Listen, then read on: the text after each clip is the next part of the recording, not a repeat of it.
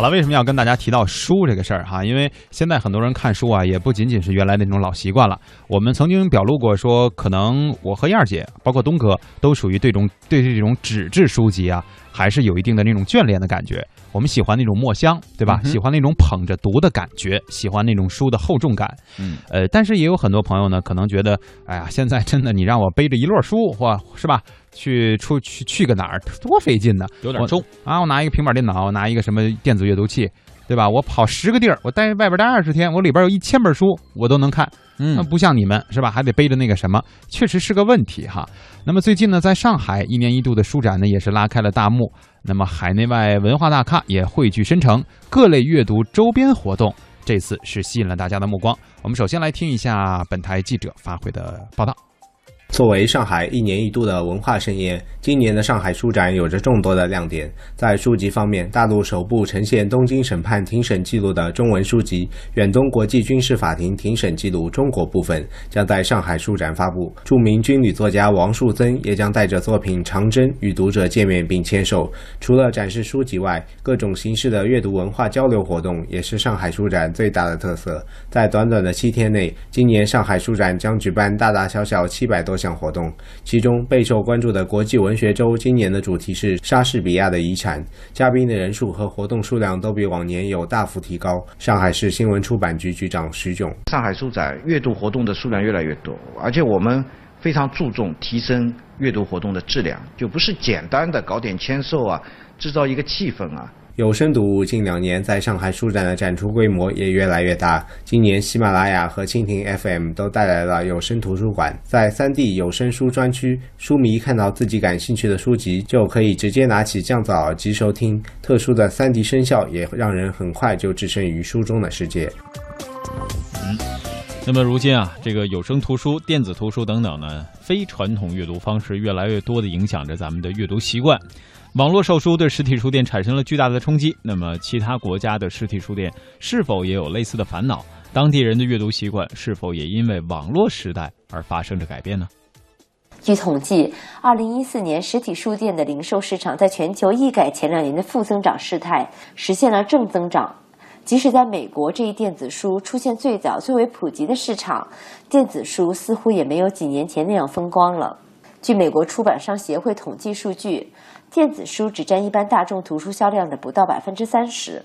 同时，二零一五年美国纸质书销售额为七十二亿美元，比二零一四年增长了百分之零点八。有几个原因桎梏着电子书的发展：第一，暂时没有完美的电子阅读器，电子书长时间阅读依然容易导致眼睛疲劳、头痛以及浑身不舒服；第二，电子书更加适合泛阅读，而对于需要更加专注的高效深入阅读者来说，纸质书更加的适合。第三，对纸质书的传统形态的迷恋，也是读书爱好者永远无法割舍的情怀。所以说，在未来的一段时间内，电子书以及移动阅读可能很难取代纸质书的存在。这不仅是人性需求的体验，也是科技螺旋式上升的必经过程。一直以来，英国人都以好读、善读书闻名。关于英国人在飞机、火车、地铁、巴士等各种公共交通工具上手不释卷的文字描述比比皆是。但是近年来，除了传统的纸质读物，智能手机、平板电脑和电子阅读器也越来越多地出现在出行者手中。撇上一眼就能看出，人们或者按键，或者划拉触屏翻页，绝大多数都是在阅读而非娱乐。因此呢，有很长一段时间，纸质书籍也是受到了电子阅读方式的威胁。那消费者研究显示，相比欧洲其他市场，英国市场的电子阅读设备占有率较高，其中 Kindle 阅读器占市场设备的百分之十四，索尼的 eReader 阅读器占百分之六，苹果 iPad 大约占百分之五，苹果 iPhone 呢则占百分之十二。英国出版商协会也表示，有百分之四十五的读者使用他们的台式机或笔记本电脑来阅读电子书。不仅如此呢，英国书商周刊的主编也表示，各大出版商的电子书平均销量呢大约为百分之十五，而在二零一五年，电子书市场的价值大约为三点五亿英镑。一个最明显的例子，就是在每天上下班的列车上，以前人们呢都是习惯戴着耳机看书或者是看报纸的，而在最近十年，人们开始只专注于手机或者平板的阅读。而一向较为守旧的老年人，也许是最后坚守纸质书阵地的人，但是近几年来，在列车上你会看到这一群人呢，也开始使用电子书阅读器。因为这些阅读器更加的方便，而且呢能够调出更大的字体，供眼睛不便的人来阅读。虽然人们日常的快餐化阅读习惯呢已经几乎被手机、平板或者是电子书阅读器取代了，但是真正沉下心来希望看一些书的时候，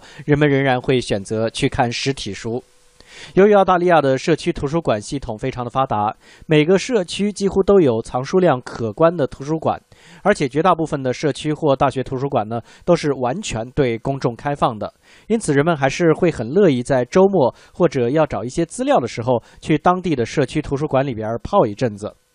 而一些新型的设备，比如说电脑检索之后机器手臂自动存取书籍科技，在图书馆里的应用，让人们在图书馆里找一些书籍的难度也越来越低。一些实体书店迅速的改变策略，发展自己的网上实体书邮购业务，或者是电子书销售业务。